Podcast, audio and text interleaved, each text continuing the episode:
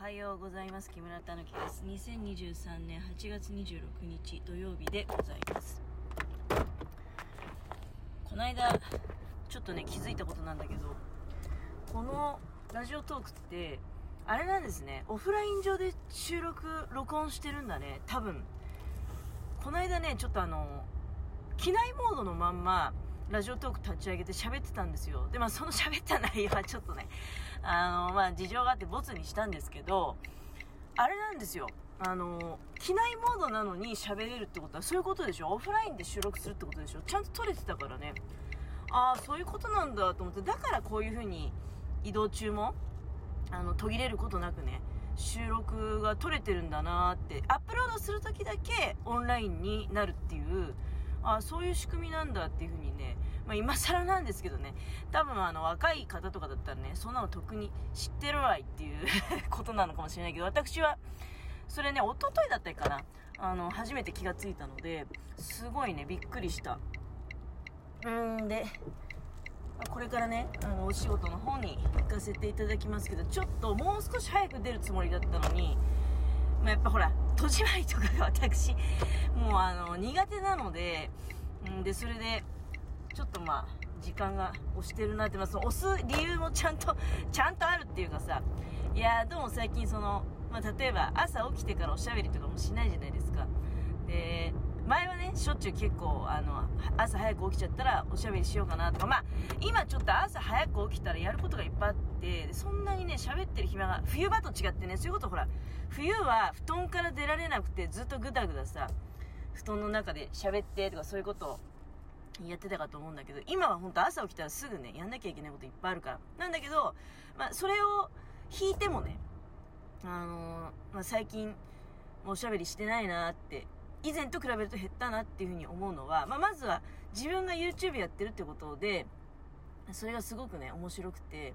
で、で、その時にね、自分が作るのが面白いってなった時に、一瞬なんていうの、見ることもなくなったんですよ。YouTube って最初その見るだけの立場だったんだけど、いや、大した動画作ってないですよ。あくまでもなんていうの、私の場合はその、実家の人たちに対するメッセージ的なことがあるのでね。だからほら、カレー作ったら冷蔵庫へ、あの、粗熱取って入れるんだよとかそういうことも言ってるわけじゃない。そんなの、え、今更っていうような、えことでもね、あの、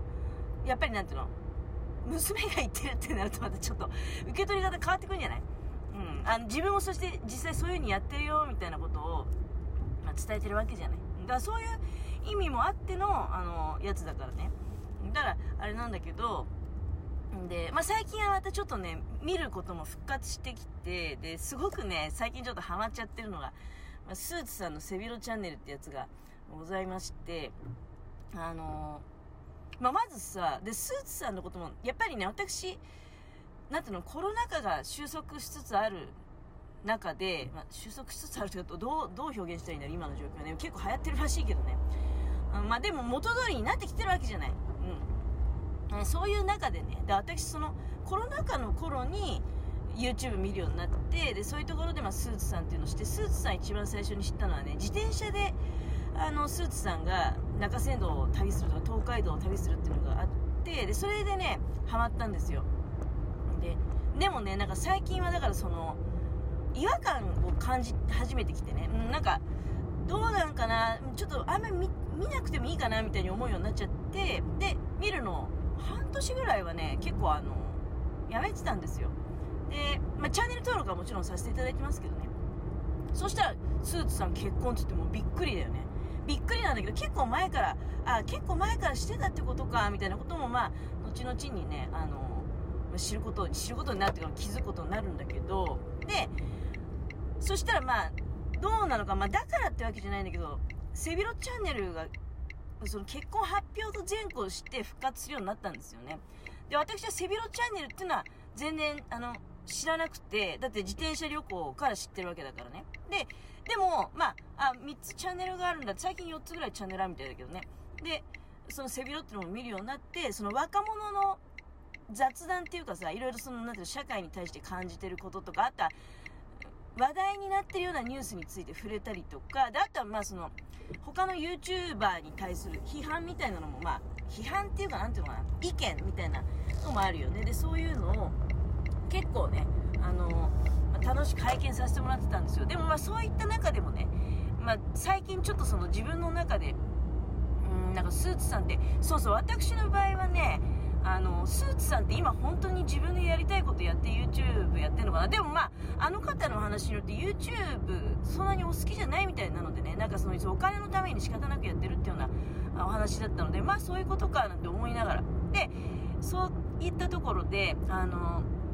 最近ねなんか捨てハゲさんって方がいらっしゃるんですよ。で捨てハゲさんはあ私は、えっと、スーツさん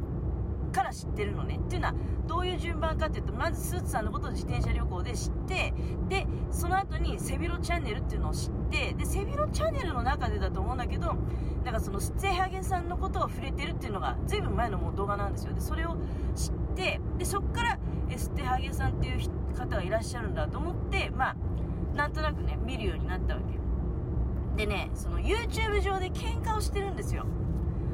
うん、それをねずっと見てるわけ。多分最近、まあ、だから知らない人からしてみれば何のこっちゃってね今私もなんかすごく一生懸命夢中なんでなんとか12分で この話題を収めてやろうと思って喋ってるけど何のこっちゃって感じでしょ？知らない人からしてみたら。スーツさんとステハゲさんっていうのは出てきててで喧嘩をしてるわけよ。でここに最近ねその高須クリニックのなんか息子さん高須クリニックってねあの有名じゃないですかでその2代目の方がやっぱり YouTube されていてでその高須さんがスーツさんの名前を出したことで、だから高須さんと捨てはげさんがずっとなんかつるんで、まあずっとつるんでやってるってそれぞれ YouTube やってるわけだから、なんかたまに絡んで、その、何かをやられてるわけでしょ？で、私はそれを見てないわけよ。あの、スーツさんが突然ね、うん、高須さんのことを触れた感じに見えるわけ、私にも。だから、あの、それで、高須さんもなんか出てきたみたいな感じで。だから私は昨日の段階で、えっと、そのスーツさんが捨て上げさんに、まあちょっと喧嘩売ってるって感じだよね。そういう動画を見て、で、それから捨て上げさんがそれに対して返事をしているっていう動画を見て、で、そこに、なんか、スーツさんがね、最近なんか高須幹也さんっていう方が、なんかあの、絡んできたんですよ、みたいなことを言うことによって、高須さんの動画を見てみるというようなね、流れになっていって、で、今最新のところで言うと、なんか、スーツさんがね、まあ、ちょっとこれややこしいからあれなんだけど、スーツさんが、あ、捨て上げさんがスーツさんの会社の前に行って、まあ、規制を上げてね、寄稿をすると。それで、あの、息してるかみたいな、まあ、見てるかみたいなことをおっしゃるわけよ。で、まあ、喧嘩的な内容なわけね。あの、要するに、お前のこういうところが悪いとかさ、だからそういうことをなんか指摘したりするような内容になってるわけよ。で一方でそれを受け取ってスーツさんがあのリバプールに行ってねでそのステアゲさんって方がリバプールの大学に1日だけ行ったっていうようなそういうまあ履歴があってでそれに基づいてまリバプールのその学校の前に行ってねでここがあのステアゲさんが1日だけ学生だった学校なんですよとか言ってその前で、まあ、腕立て伏せとかしたりねそういう規制を上げたりしてで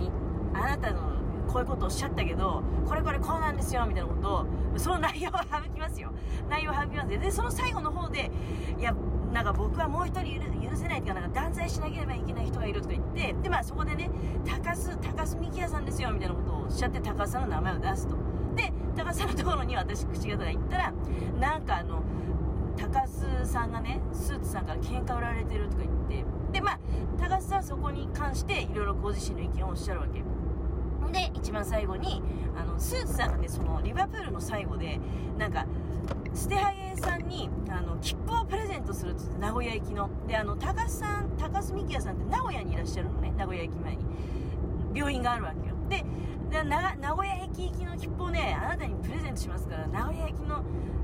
駅に行ってでその高須さんの病院の前でねあのなんかいろいろやってきたらいいみたいなことって、そしたらそれを受けてね、あ、私これ、ステアギさん行くかな？でも行かないとなんか、要するにほら、顔が立たないじゃん？切符を送ってくれた人に対して。だから行ったんだと思うよ。私はそういうの受け取るわけ。で、いや、行かないっていう判断もありだと思うわけよ。なんだけど、あ、やっぱり行ったんだ。なんか、なんだかんだ言って優しいね、なんて思いながらさ。で、まあ、そのステアギさんが、あの、高須クリニックの前で、名古屋院っていうのがあるらしいんだけど、その前でね、やっぱりあの、規制を走って、それで、いや俺たち大人だからなんかお前に付き合ってやってるんだよみたいなことをあのまあ、そんな感じの、まあ、これはね、見ていただきたいんですけど、その、スーツさん、スタイゲさん、セガタカさんの、あの、面白くてね、なんか YouTube 上で喧嘩するってさ、なんかあの、すごく、あの、あ、一時停止じゃないや、新聞だから、すごくね、あの、なんか、いい感じの、話し合いに見えるんですけど、あとは、要するに、面と向かって言ってないんだけど、面と向かって言ってるような感じなわけじゃない？だって YouTube 上でもうだみんなに向かって喋ってるようなもんだから、だからね、あの、結構正論をついてる感じあんのよ、それぞれが。うん。だけど、やはりですね、私の中でもスーツさんが一番ちょっと、あの、うん、どうなのかなっていうのがあるわけよ。なんかね、で、まあ、捨てあげさんの今日の結論最後ね、お前は子供なんだよみたいなスーツさんに対してね、子供なんだって顔だって中学生みたいじゃないかとか、そういうことを言うんだけど、あの、私もね、ちょっとね、そう思ってて、ちょっと最近その、なんていうの、大人の思惑に振り回されちゃってないかなって心配もあるわけよ。うん、だから、あの、スーツさんのこと嫌いじゃないんだけど、ちょっとなんか私としては、なんていうの、そんなお金の匂いが過ぎるっていうことと、もうちょっと、うん、なんかだから、要するに案件系が多いかなっていう気がするのよね。うんで、そういうことを私は別に敏感に受け取ったってわけじゃなくて、あ、言われてみれば、まあお金の匂いが結構するかなっていう感じはあるんだけど、私が一番最初に思ったのはね、うん、この人は最近自分の好きなことやれてるかなっていうことを心配する思いがあったの。やっぱり YouTube って好きなことやってお金にしないとなんか意味がないんじゃないかなって気がしてね。お金にする、できなくてもいいんだよ。だから私の場合お金にする気はないんだけど、好きなことやってないと続かないから。せっかく自由にやられてる状態なのになんか誰かに縛られてやっちゃうとやっぱり YouTube やった意味なくなっちゃうね。結局会社員と同じじゃんみたいに、まあ、私なんかそう思っちゃうわけよ。だからそれをねちょっと心配しててそれをなんか上手に表現されてるのがあの、まあ、捨てはげさんだったりね高須さんからやっぱ大人なのかななんていうふうに思いながら、うん、そんなことに夢中になっておりました。